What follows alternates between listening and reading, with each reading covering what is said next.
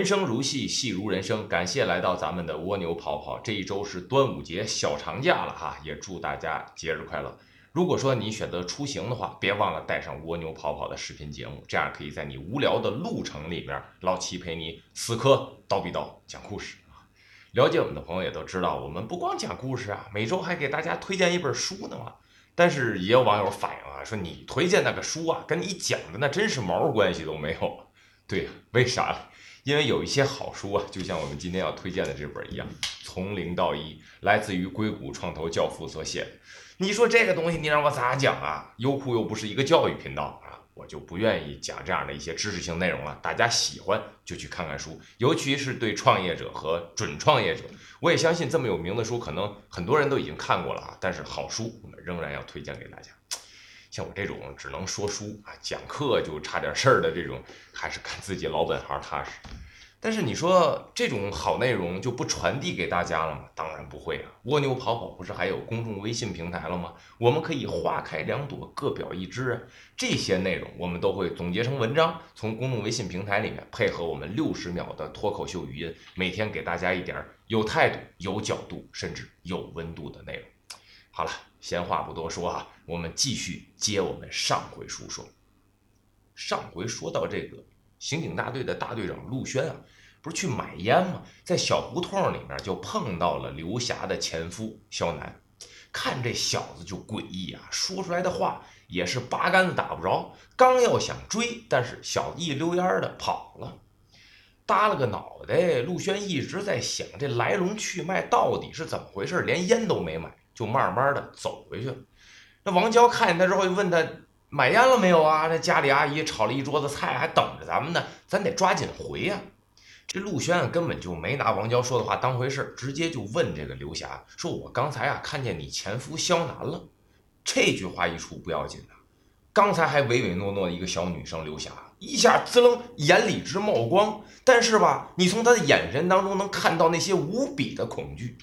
说坏了坏了坏了，他知道我们在哪儿了，这下完了，这下完了，一把推开王娇，一把就扎在了陆轩的怀里。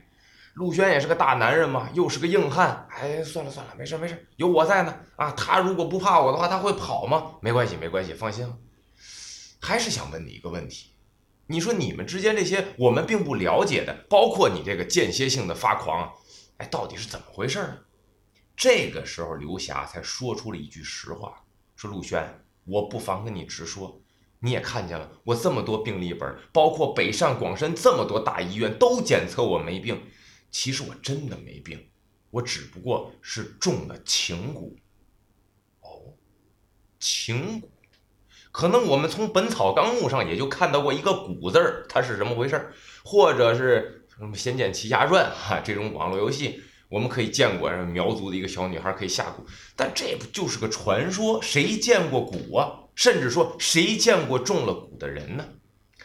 我们也没办法相信，我们也没办法不信。反正刘霞是这样说的。那顾名思义，这个蛊就自然是肖楠给他下的。王娇和陆警官对了对眼神，这个也无言以对了。这个时候正在犹豫的时候。刘霞嗷的一声尖叫，推开了陆轩，撒丫子就跑。这不用说，间歇性的发狂又发作了。两个人撒腿也赶紧追吧。但是在追的过程当中，陆轩就觉得旁边唰的一下过去一个特别熟悉的身影，这不是肖楠吗？赶快跟王娇交代了两句，让王娇追上刘霞之后赶快回家，我去对付肖楠。当然，王娇也是不放心的，嘱咐了两句，然后两个人就分头行事。陆轩急步，那就。追肖楠不是问题，好歹人家是经受过训练的。但是面对肖楠的时候，陆警官做出了一个巨大的选择，啥嘞？因为他知道他能下蛊啊，我不能给你留有一息的喘息之机呀，这是性命危机呀！一个鱼跃起来之后，使出浑身的力气，重重的就是一拳。总之，他这个拳啊，就是两个结果：要么肖楠一下闪开，要么这撇子要是打在脸上。那必须就是得翻几个跟头了。大家在想，嗨，躲开就躲开了，至少我先给你一个下马威哈，然后我们两个人再交手。但是没想到，肖楠就没有任何要躲的意思，梆的一下，这一拳就打在了肖楠的脸上。那顾名思义嘛，一下就翻了几个跟头。陆警官过去一个小擒拿手，三下五除二给这哥们就撂那儿，然后就得问他呀：“你给刘霞下的情蛊吧？”他说：“对呀。”哎，你看他这态度啊，也不知道是犯罪分子都是这个态度，还是只有这种怪异的人才是这个态度。然后说你这太不讲理了，你凭什么给人下蛊啊？哎，肖楠懒得理他，根本就。瞥他一眼，不回答。后边陆警官再说的一二三四五个问题，一律不理你。那陆警官就在想啊，像你这种拒不交代的人，我也是见过呀。想办法。最后，陆警官想到了一个问题，说：“肖楠，你是阿夏克族吧？” 哎呦，这句话一说，肖楠可真的不得不张嘴了。他也惊讶呀，你怎么知道阿夏克族？我们八百年前就已经跟苗族合为一体，化为一支了，而且我们生活的地方与世隔绝，根本不与外人来往。说白了，我们说话你们听不懂，你们说话我们听不懂。你怎么会知道有阿夏克族呢？陆警官也得意洋洋啊！我不光知道，我还知道你们是契丹人的后裔呢。你看契丹族啊，分两大姓，一大姓姓耶律啊，耶律阿保机这个帝族的后代啊。那另外一族那就是萧太后的后代，姓萧吗？你不就姓萧吗？所以你们不属于那个族群，你们属于契丹后裔的族群。我说的对吗？这个时候，萧楠真是无言以对了，只能说了一句：“天作孽犹可恕，人作孽不可活。”她嫁给了我，她就必须爱我。如果心里想着别人，爱着别人，甚至还跟别人在一起，哼！情蛊就会让他一命呜呼。说完这句话，再也不出声。陆警官这个时候也想，虽然这个东西没见过，也听说过几次，而且最主要是听胖子说了一大堆契丹后裔秘秘术的问题。你说胖子说的这些都是谣谣传吧？但是胖子也确实说的在理儿啊。你看刚才解释什么契丹族后裔等等这一系列，那全是胖子告诉他的。虽然他对胖子不怎么欣赏啊，但是胖子一直以来的言论，他也是绝对的认同。正在犹犹豫豫想的时候，精神稍微有点恍惚。这个时候，哎，看准了机会，肖楠一溜烟又跑了。陆警官一看，行了，你别追了，家里还不知道什么情况呢。王娇追没追上刘霞呀？赶快就回到了刘霞的住所。一推门进去，看老太太跟王娇坐那聊天了。刘霞呢？王娇就告诉他。刚才确实有点间歇性发狂，我给他检查过了啊，没事情绪已经稳定，现在在里面休息了。这一天呢，也确实累了。这个时候扭过头来，他就得跟这个阿姨交代两句了，说：“阿姨，他这个不是病，是中了情蛊。这个情蛊到底是怎么回事呢？”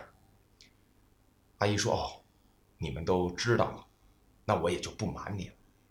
这样，陆璇，你还记得你答应过我的那件事儿吗？”什什什么事儿？答应您什么事儿？王娇这个时候就捅了捅陆警官。哎呀，不就是那个娶他女儿跟刘霞结婚这么个事儿吗？王娇这一个小动作，陆轩一下就明白。哦，记得记得记得。啊，怎么了？这个没问题啊，我答应您了，我一定能做到。这个时候，老太太总算把一颗纠结的心暂时舒缓下来，说：“那就好，那就好。情蛊吧，其实都怨我。”哎呀，行了，也不说为什么了，太晚了，也早点休息。你们也尽快忙活婚事，该准备的东西还挺多呢。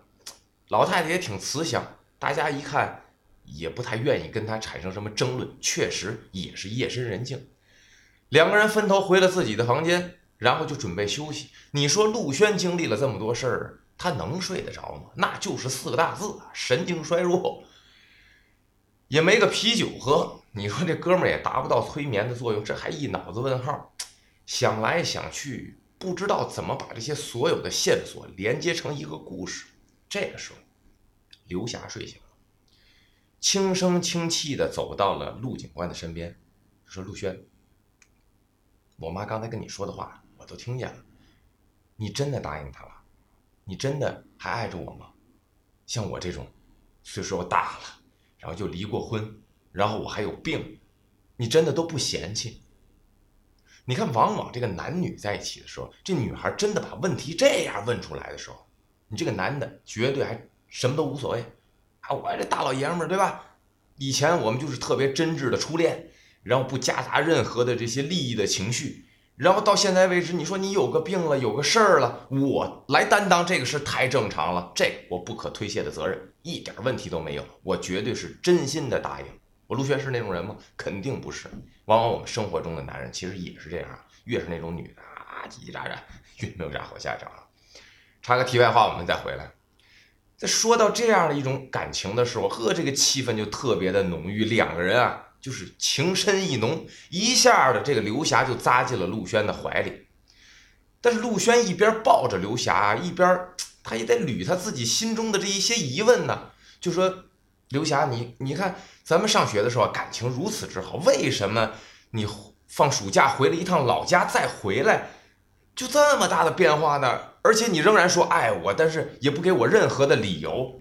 被爱包围的这个人就特别愿意打开心扉，这个时候就一五一十的跟陆轩就说了曾经那些陆轩并不知道的事，说那一年呢，我母亲得了癌症的晚期。哦，这一下陆轩就能。对上一部分内容，老娘一直说嘛，就怨我了，怨我了。原来是这样，可能是因为自己病了，然后刘霞做了一些什么事儿。不过这两个小朋友谈恋爱哈，高二嘛，这跟老人家得病没有太直接的关系吧？哎，这刘霞就说你别着急呀，你听我慢慢说。各大医院都看了，都被判了死刑，说我妈的病没治了，但是我们不能放弃呀，所以我们就决定回老家文山看看有没有什么偏方。但是老家的这些邻居亲戚们就说呀，离我们家不远的地方有一个村落，是苗族的一个分支，会一些古代的秘术，他们就治好了很多的癌症晚期的患者，而且不要钱，你要答应他们一件事儿，就可以达成这笔交易。我们就想去试试，然后我们就弄了一个竹筏，三口人就沿着江顺流而下，一直奔南走，找了三天都没找到他们说的这个地方。这个地方是哪儿呢？叫普者黑向南两百里。哎，看过我们节目的朋友应该知道啊，这个名字好像听起来有点耳熟啊。我们先做一个口，说找了三天也没找着，干粮带的也差不多都吃完了，赶快先回村再从长计议吧。但是往回走的时候，当经过如今啊叫六郎洞的这个洞口的时候，忽然一下变得水流湍急，一下就把他们的竹筏冲进了六郎洞里面。要知道云南的那个景区啊，是什么山峰啊、溶洞啊，还有一些暗河系啊，这些是特别出名的，可以我们去参观的一些景点。溶洞嘛，顾名思义，那洞里面全是突出各种形状的岩石。那这下水流湍急的把它们冲进去，可千万注意，这一下真的能把你挤成馅饼啊！所以大家只能趴在竹排上，任由这个江水往里冲。但是洞这个东西，它永远有底线嘛，就冲着冲着，就基本上快到了六郎洞的尽头。这如果再不想办法，真就跟墙挤成人肉打卤囊了。但是这个时候，刘霞就发现，这个江水啊，它到尽头的时候，并没有拍打在墙面上，而是大概向下四十五度的这个角度啊往下流。水能流，那自然就有出路啊。这个时候，刘霞就灵机一动。咱也不能贴墙上啊！不行，咱们就放弃竹筏，跳进水里，倒要看看这个水流向什么地方。兴许这也是唯一的活的方法。然后左手拉着他爹，右手拉着他妈，这三口人一下屏足了一口气，扑通就跳进了水里。跳进水里一通挣扎，水流又急，没过一会儿，就大家好像昏迷了，完全不知道自己身处何方。要知道，他们总共在这个景区里面的地下暗河系有一百二十几公里，很长的。忽然间，从这个暗河里面慢慢的飘起来，慢慢的三口苏醒了，眼前的景观可是让他们感到极其的惊讶。好像四面环山，是一个盆地，在这个地方呢，有很多人开心的生活，又有肥沃的农田。不知道这群人是不是？就是他们要找的那所谓的普者黑向南两百里与世隔绝的苗族的一个分支。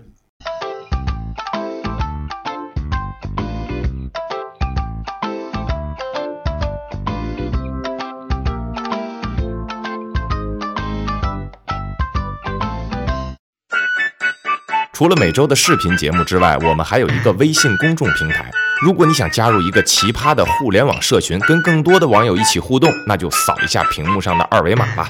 当然，也可以在搜索框当中输入“蜗牛跑跑”四个字，然后点击留着小胡子的老齐就可以了。每天精彩上瘾的六十秒脱口秀语音，我在那儿等你。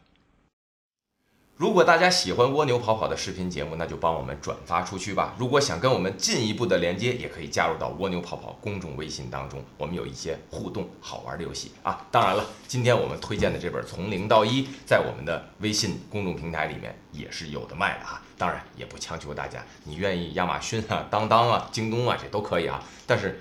在蜗牛跑跑购物的区别就是在于，任何的产品老齐都会送上一个我们蜗牛跑跑 logo 的名牌，是可以别在身上的，还有一张我们定制的卡片，老齐会亲手写一句祝福的话送给你，也感谢大家的支持。好了，回归我们这一期的故事，他们就碰巧了，发现了这个与世隔绝神秘的地方，看到一男一女过来，上去就要去问问啥嘞？就问看病的事儿嘛。这个时候陆轩就接过来了。那个男人是肖楠吧？刘霞没回答，但是点了点头。那顾名思义嘛，就是因为这个，肖楠就看上了刘霞。刘霞又有求于他，要给我母亲看病。那刚才我们前面提到的哈，人家治病不要钱，人就是要让你们去做件事儿。那自然是我给你母亲治病，然后你嫁给我。那刘霞有什么道理不同意呢？再说回来了，心里也打小算盘呢。你先治好了病。我就不同意，你能把我怎么样啊？哎，现在很多社会上的人都动这种小心眼儿哈。今天他们的结果，可能就是社会上动小心眼儿人们的结果。所以，蜗牛跑跑的一个原则：有情有义，善良才是最根本的哈。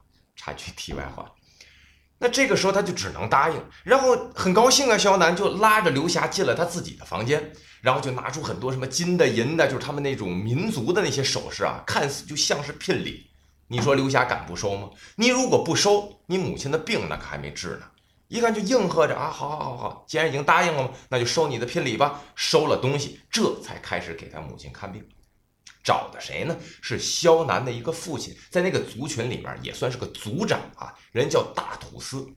据说这秘书非常厉害，最厉害的一个高人。然后进了大土司的房间之后，不出二十几分钟，哎，非常精神，刘霞的母亲就出来了。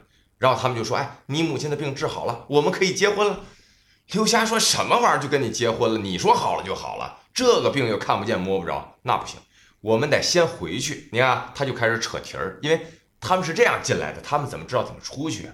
就扯题儿，要先出去，回到自己的故乡。你说你在说什么？不也晚了吗？让他们送他出去，说我在医院里面全都检测好，我们确实没病了，好了。然后呢，一年不复发。一年之后我回来，然后咱们两个结婚。你想这种小伎俩，我们都看得出，这分明是想逃跑嘛。陆轩也听得出来。陆轩说：“那他可能让你们走吗？”刘霞就说：“他们如果没让我们走，怎么可能暑假过后我又回学校上课了呢？怎么可能你会感受到我那一百八十度的大转变呢？”陆轩想想也对哈，你确实是回来了，又回来上课了。你看这些人。他们就好像手里拿着风筝的那个线头，无论你飞得多高，好像他们完全都不害怕，都在他们的掌控当中。那这个风筝线又是什么呢？他说：“没错，就是所谓的情蛊。当初肖楠见了刘霞之后，因为他说要走嘛，要一年之后再成亲嘛，那就给他下了一道情蛊，说你要记住了。”一年之后一定要回来，否则你不想着我的时候，你就会很痛苦，就会头疼。然后你要爱上别人了，你要跟别人结婚了，那你就会死去。提到这儿的时候，陆警官就醒悟过来了啊，那你现在这个蛊也没解决呢，那难道你跟我在一起的时候就会头疼？刘霞说：“对啊，但是我觉得我满满的都是爱，头不头疼的我已经不觉得了。”杜先生，那要如果再严重呢？你想我的时候或者怎么样呢？他说，那就会更痛呗，痛到不能再痛的，就是你曾经看到过的间歇性的那些发狂的症状。再严重，那就只能死了。你看，我们把它归结下来，就是你想别人的时候，你就是头痛；当你比如说跟人家拥抱啊，或者说是更亲密的接触啊，或者你去惦记他呀，这个时候情感更进一步，他就会变得间歇性的发狂。那再严重，比如说洞房了，是吧？出现一些两个人的男女之事，那顾名思义就会死。那死，也就是说他们所谓的你会死在洞房之日的这个结论。听到这儿，这个凄惨的故事，陆轩也是听不下去了。好了好了，真正的理由我都知道了，原来并不是什么第三者插足，什么留下变心，没有，他一直爱我。那我今天答应要娶她，其实我也惦记她，那之间没有任何瑕疵了，也没有任何问题了。行了，你也早点休息，我们别说明天结婚，我们准备两天，我们第三天结婚。明天呢，我让王娇带着你呢。拍点什么婚纱照之类的，咱得小有准备啊。虽然亲朋好友都没过来，但是也得像那么回事。然后我出去去订酒店，咱们在当地也小办一下，你觉得怎么样？哎，刘霞那当然开心了，千等万等，终于来的一个婚事，就这样过了这样一个美好的夜晚。转过天来，大家就各忙各的吧。那自然而然，陆轩就开始各处的去奔走，去找酒店。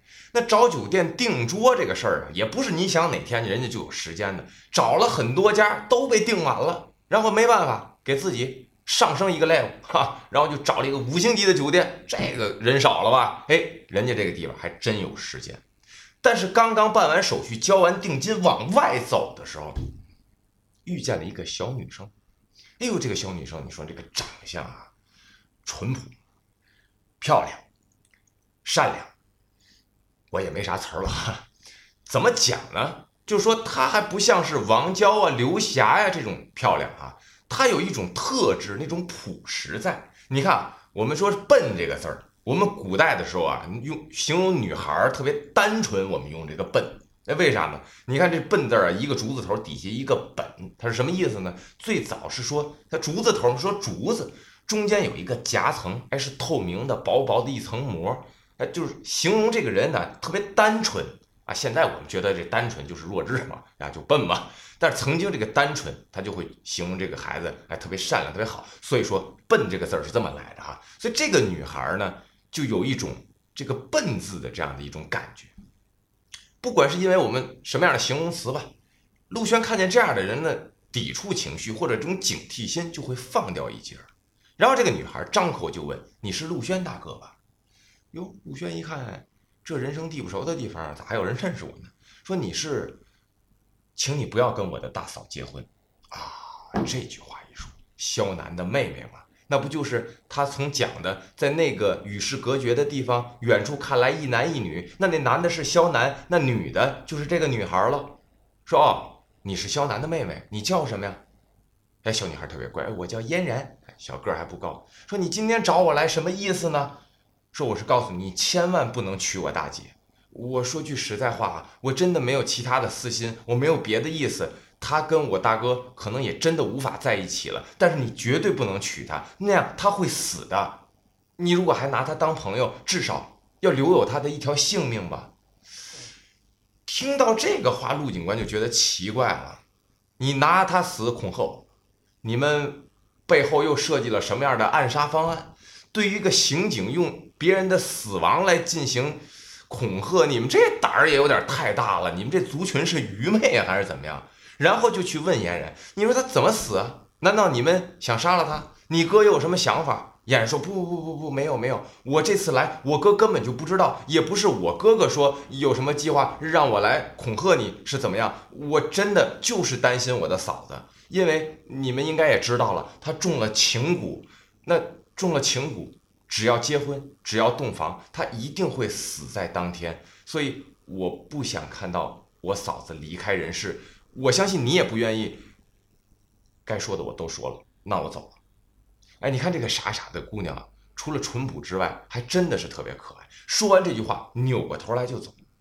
无论是外形长相，还是她的表达方式，让陆轩感觉不到一点的敌意。她说的话，弄不好还真就是真的。中了情蛊，难道就会在结婚的当天会死去吗？听到这儿，陆轩也真有点担心了。看着嫣然走的背影，赶快抄起来给电话，就给王娇打了一电，说：“王娇，你们干嘛呢？”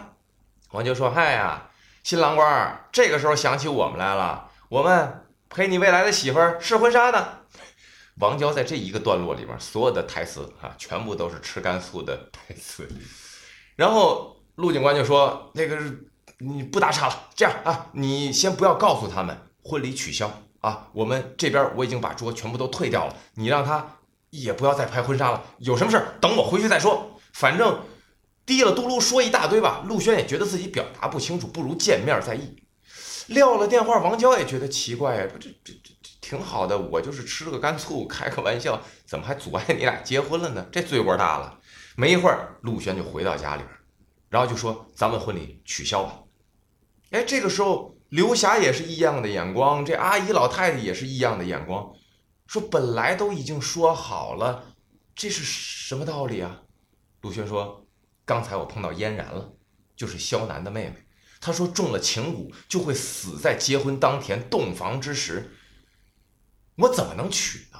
我不是不爱你，我也不是想反悔，那这分明不就是我把你害了吗？这个时候，老太太微微一笑，说：“哦，陆轩是这样，你知道了，你知道了，那我不妨就跟你直说了。其实这样的事儿，我们早就知道，这样的结果也是刘霞衡量了再三。刘霞觉得，人活一辈子，什么最重要？”你说有多少钱？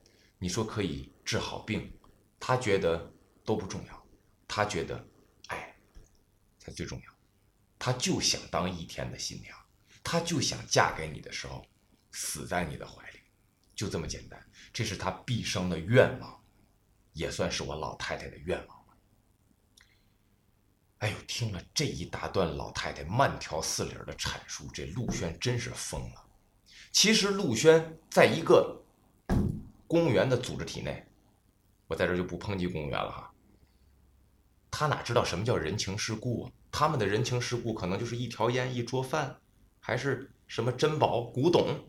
他们可能很少见到心底爱的一份触动。当然，在陆轩的这个人物特点里面，也是比较注重情感交流的。所以这一下就把他潜在的、可能积压暗藏很多年的那股。情谊之火给他点燃，当时铁汉也不能落泪啊，心里就开始颤，说：“那既然是这样，那我就娶。但是这样啊，他还是有些策略。说王娇，你不行，还找一下你的朋友，我们不妨把他拖后一个月来办。我们先给这个刘霞呀，把身体各项细细致致的啊，都给他检查一遍，然后。”我们没问题，我们再结婚多安心呢。什么情蛊就会死在结婚当天？我才不信那一套嘞！我们把身体检查好，然后我们堂堂正正的结婚。刘霞，我还就要抱着你一辈子，我们还要生很多很多孩子嘞。这个时候，可能也只有陆轩的情商还能够微笑出来，调侃一下当时的气氛。那过了几天。王娇就安排好了所有的朋友关系，那就带着刘霞去各个部门开始检查。然后大家聚在一起去看检测报告的时候，王娇也陪同啊。当时我们说去做体检的那个黄珊珊啊，给陆轩去验胸口的那个囊肿的那个大夫也在，拿着所有的报告出来，然后说身体非常之健康，任何问题都没有。那大家也在质疑说他头痛啊，他而且间歇性的。但是头部的片子里什么显示都没有，说你们放心吧，该结婚就结婚，身体好的不得了。当然，大夫是怎么说呀？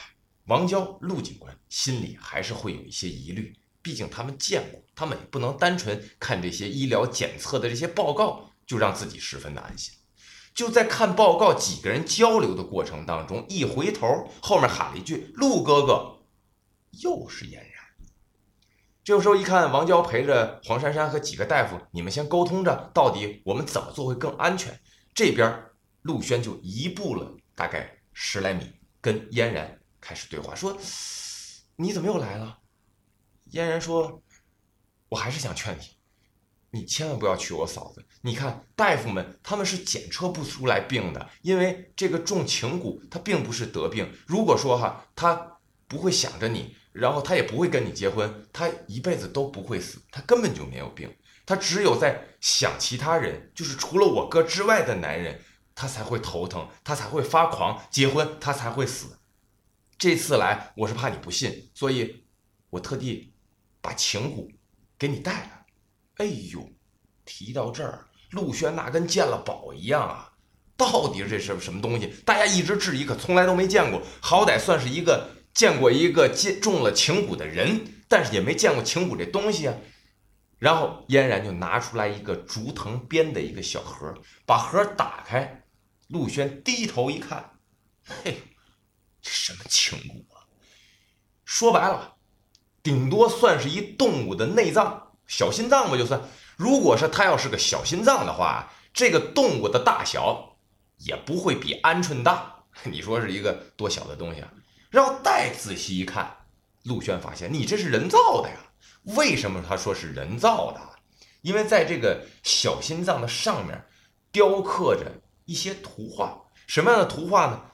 就是男男女女啊，厨房啪啪啪呀，就就最近的这一段，就是各种这种图片，我就不能说的再白再白播不了了。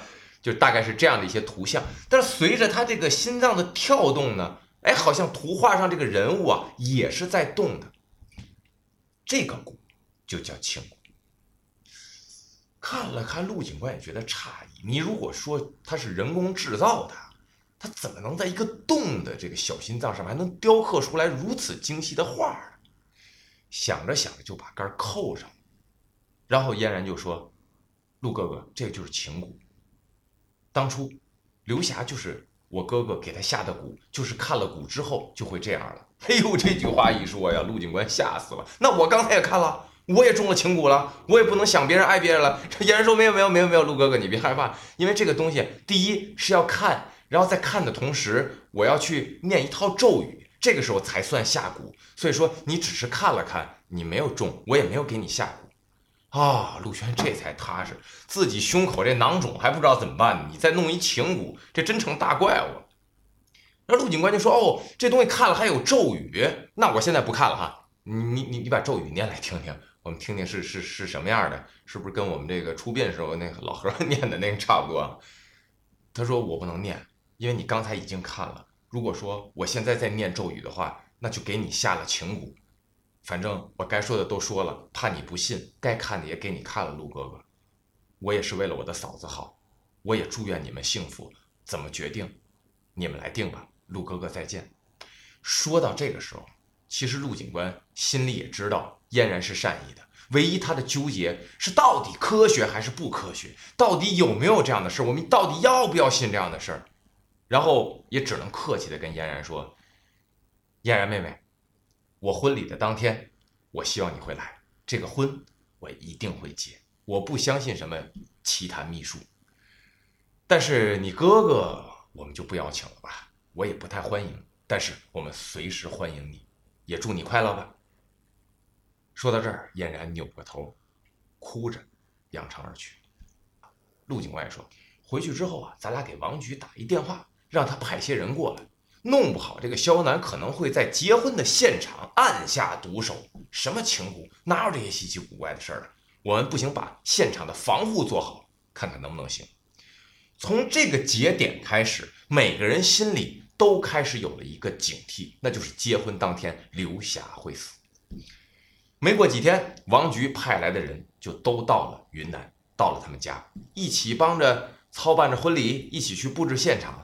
什么伴郎啊、伴娘啊，这都是警察。门口一站迎宾的那些，左边六个，右边七个，那全都是警察，就是怕那天会出来陌生的人进行暗杀。但是结婚的当天，热热闹闹，顺顺利利。因为场面也不大，人数也不算多，监管起来也没有这么困难，大家没有发现任何的异象。婚礼顺顺当当结束了，那不用说呀，夫妻对拜之后，那就送入洞房啊，小两口就进入了自己的房间。但是这个时候，大家可都没歇着，尤其是王娇，就一直在隔壁的房间里仔细的观测。当然，这个真不是什么吃干醋的啊。说想听听人家俩人怎么样，真没有那个意思。因为大家都知道，经历过古墓之后，对这些离奇的事儿，心里说不信，但是真的还是信他几分。然后两个人就准备要休息了，就一通缠绵吧。这个东西我就不描述了吧。慢慢的，两个人就开始缠绵，哎，又讨论啊，我们要生一个足球队啊。放心啦，你不只是当一天的新娘，你会永远的当下去啊！你就是我陆轩的老婆。然后就两个人开始互相的摸啊，再往下我就不说了啊。就在这个时候，就看见刘霞的表情越来越狰狞，忽然间滋楞一下坐起来了，就开始疯狂的发狂。但是这一次的发狂并没有掐着陆轩的脖子，一个翻身就从床上摔下去了，在地上就开始拼命的抽搐。抽搐了大概十几秒钟的时间，忽然间就没动静了。在抽搐的时候，陆轩也紧张了，说：“王娇，王娇，赶快过来，赶快过来，出事儿了！”为什么他张嘴就喊王娇？因为他也知道大家都在暗地里去看着是不是安全。过了这一夜，可能才算真正的安全。这个时候，他一嗓子一喊，马上王娇就冲进来了，过去又是把脉啊，又是翻开眼看，最终得出一个结论。这个人死了，难道情蛊这么无情吗？难道情蛊真的这么灵验吗？我不相信，陆轩不相信。陆轩要求一定要验尸，我一定要探究个究竟。然后回过头来看了一眼老太太，说：“阿姨，哦，不能叫阿姨，妈，我要给他验尸，您同意吗？”老太太看到这个结果呀，其实她已经圆了女儿一生的梦想，她心里特别的淡然，也特别的欣慰和开心，慢慢悠悠的跟陆轩说：“陆轩，虽然你们两个没有登记，但是呢，办事儿了，我就当你是我女婿。虽然是没有夫妻之实，但是你老婆的问题，你来做主。”那陆轩那肯定更是斩钉截铁的要求，必须要尸检了。那王娇说：“这样吧，陆大哥，我呢也能尸检。我觉得我干起来这个事儿比他们要更了解具体情况。而且虽然我现在还没进入刑警队吧，但是我不是也正在考试吗？经过王娇再三的检验，这是自己人啊，这个事儿没毛病了。又知道来龙去脉。”又见过曾经的怪异事件，所以他检测尸体出来的时候，那个思维逻辑是非常符合这个案件的，但是仍然得出了一个同样的结论：死因是因为大脑当中长了一个巨大的瘤，阻碍了血管的流通，忽然猝死。但是拿着片子看着这个瘤啊，大夫们的总结是：这么大体积的一个瘤。至少要长半年以上才能形成这么大个儿。但是结婚的前几天，人家不是刚做完全身的体检吗？那个片子里面没有啊。但是结婚的当天就变成了一个需要半年的时间才可以长到这么大体积的一个瘤。这个瞬间是怎么出来的？难道是情蛊吗？难道是他们所谓的咒语的催眠吗？总之，没有任何的结论，因为他老母亲的癌症晚期也治好了。也没有任何的结论，所以说不管怎么样，经过了这样的一些事儿，又过了几天，就顺利的把刘霞安葬在老家里面，然后背起了行囊，拉着王娇，跟老太太说：“我一定要找到他的真正原因，包括我自己胸口的这个囊肿，我也要一探究竟，我必须要找一个公道出来，到底是不是肖楠。”我不知道，但是我一定会追查到底。妈，我们要去一趟蒲浙黑。阿姨说：“我支持你，放心，什么时候回来，这都是你的家。带着王娇一起，小姑娘真的挺好。我也没想拆散你们，只是想圆我女儿的一个梦。我也知道她会是这样的结果，梦也圆了。你们两个好好的吧，人家又是医学专家，路上也能照顾你。”另外啊，你们两个人千万要注意，给你看的东西不要看，给你闻的东西不要闻。就在你闻和看的时候，他们只要一念咒语，就会给你下蛊。老太太，我也就这么多忠告了，你们一路上小心吧。经过了短暂的这样的一个旅程，哎，办了一件大喜事儿，没想到红事儿变白事儿。虽然了解到了曾经为什么两个人会分开，但是又结下了一个新的问号：为什么情蛊会让他在洞房之夜而死去？因此，两个人带着新的问题重新踏上了去往普者黑的征程。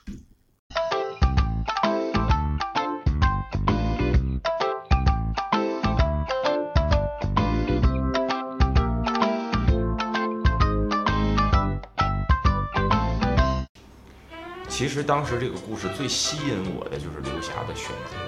我觉得一个人因为面对死亡的时候都可以选择去爱的话，我觉得一生活的才有价值。因为就在录制的当天啊，我们也参加了一个朋友的葬礼，比我小大概两个月。因为家里面的一些所有的客观原因吧，总之没能把事儿做得尽善尽美，就是因为出现了这样的一些朋友。你说利益当先的人啊？你别人能不能给我什么样的回报？请问这人都没有了，我们能拿到什么样的回报呢？但是就是有这样的朋友，最早的这些朋友跪在一起，一个头磕在地上，不管你是什么央企，也不管你是什么开跑车的富二代。我觉得这样才是人一生活着最终给自己评分的一个结果。如果说如今你还在想，哎，谁能给我带来什么样的利益啊？可能我有更多的数字才代表我的一生，那我只能说，你和蜗牛跑跑不是一类人。